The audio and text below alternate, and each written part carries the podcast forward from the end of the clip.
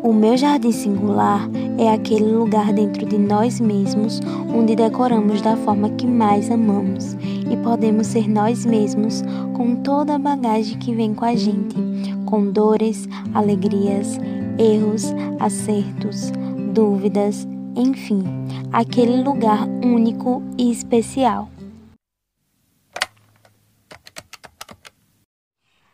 Olá, gente! Tudo bem com vocês? Espero que muito bem. Meu nome é Mariane e está começando mais um podcast aqui no meu Jardim Singular.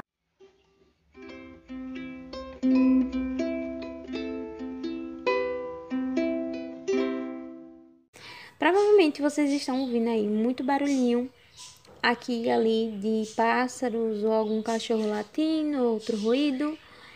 É, infelizmente, é o lugar menos barulhento da minha casa, por incrível que pareça.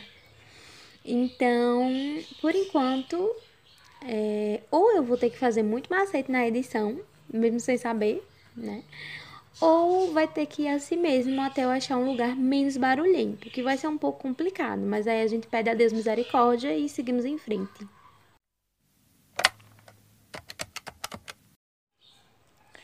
Então, gente, segundo podcast aqui, o primeiro só foi uma apresentação e hoje nós teremos como tema, como vocês estão vendo aí, contemplar na sua singularidade.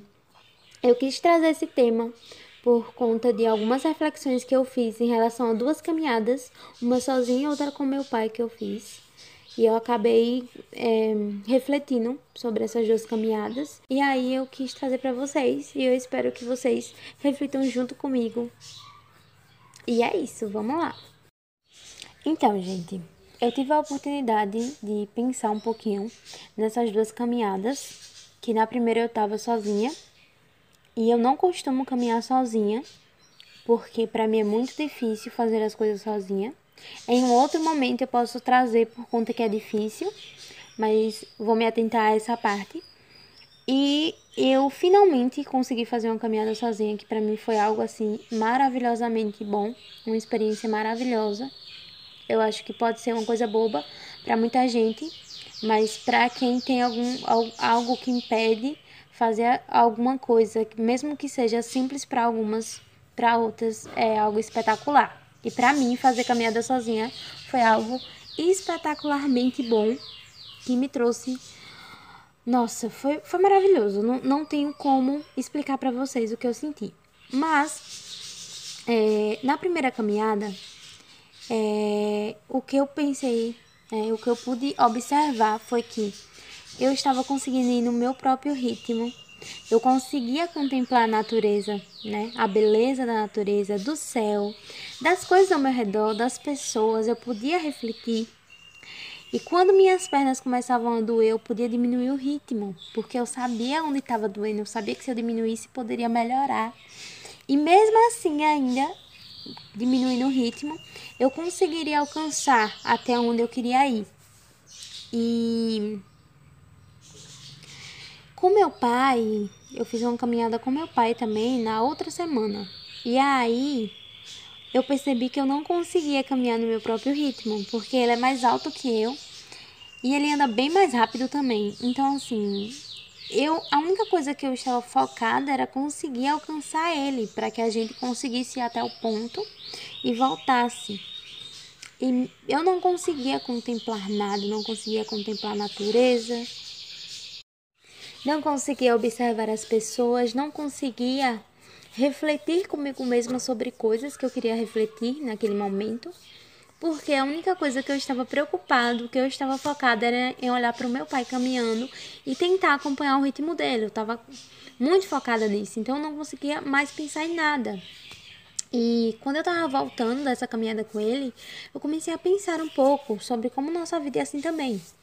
E aí eu pesquisei o significado de contemplar para vocês aqui e diz assim no dicionário que contemplar é olhar fixamente, olhar com muita admiração. E um outro significado também pode ser atribuir consideração e reconhecimento, considerar os benefícios.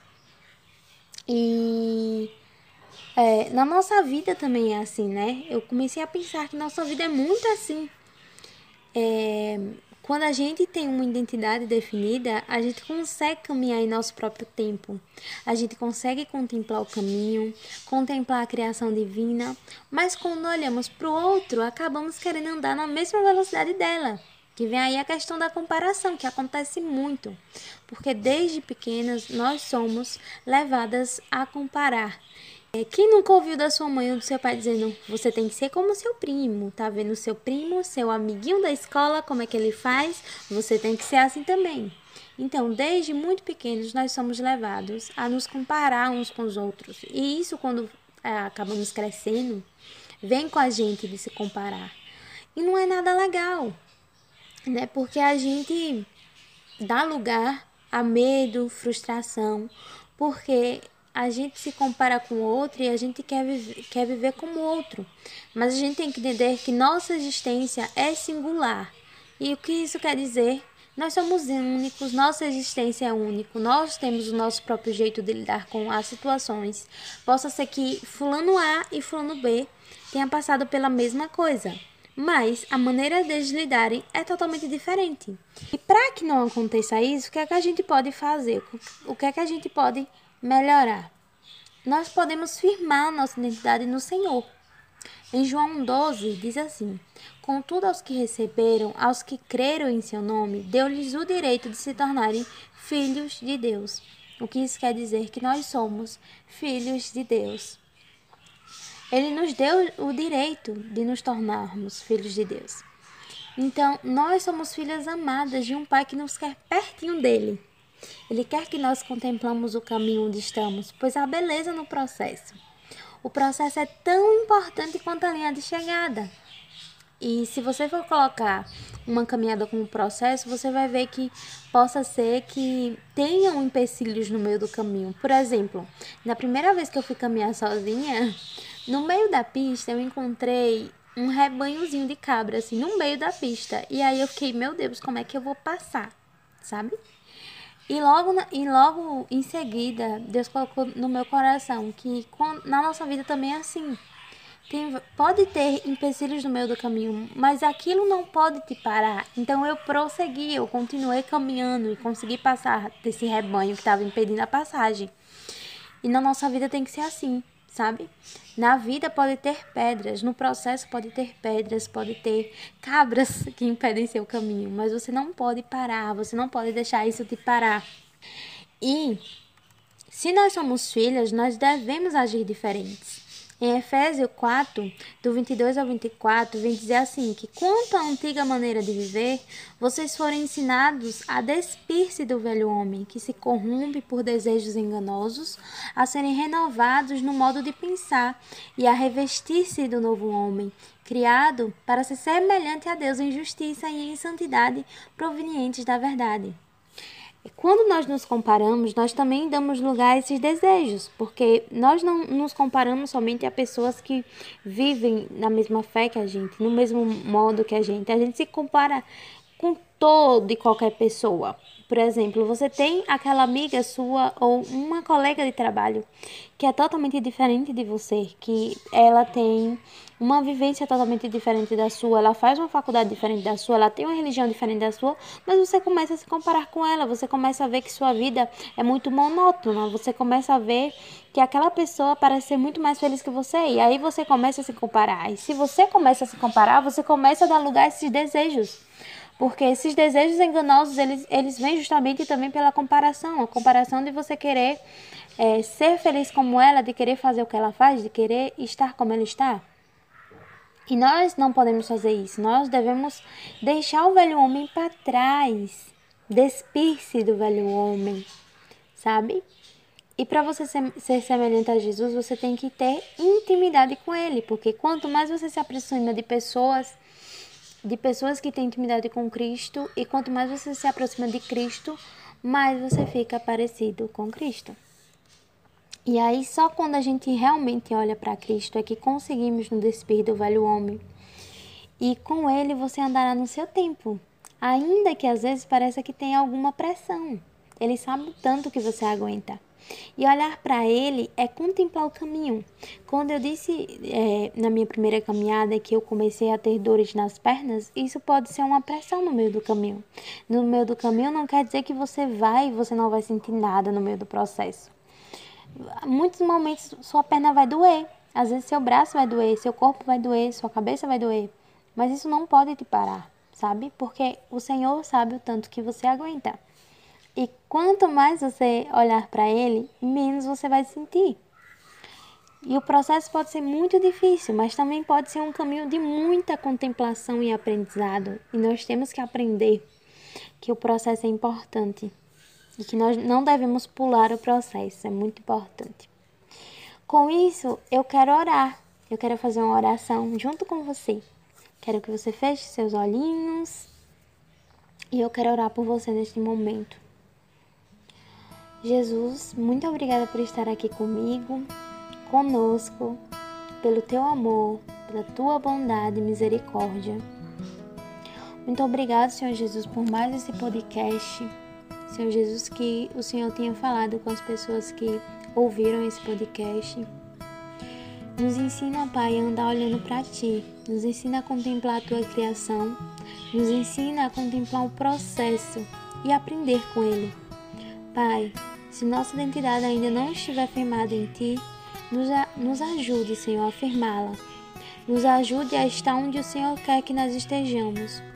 Nos ensine a Te ouvir mais, a Te amar mais, a estar mais dispostos, Pai, a ter um relacionamento mais profundo cada vez mais contigo, Senhor Jesus. Ó Senhor Jesus, nos dá uma semana abençoada, Senhor Jesus, e nos dá coragem para não fugir do processo, Pai.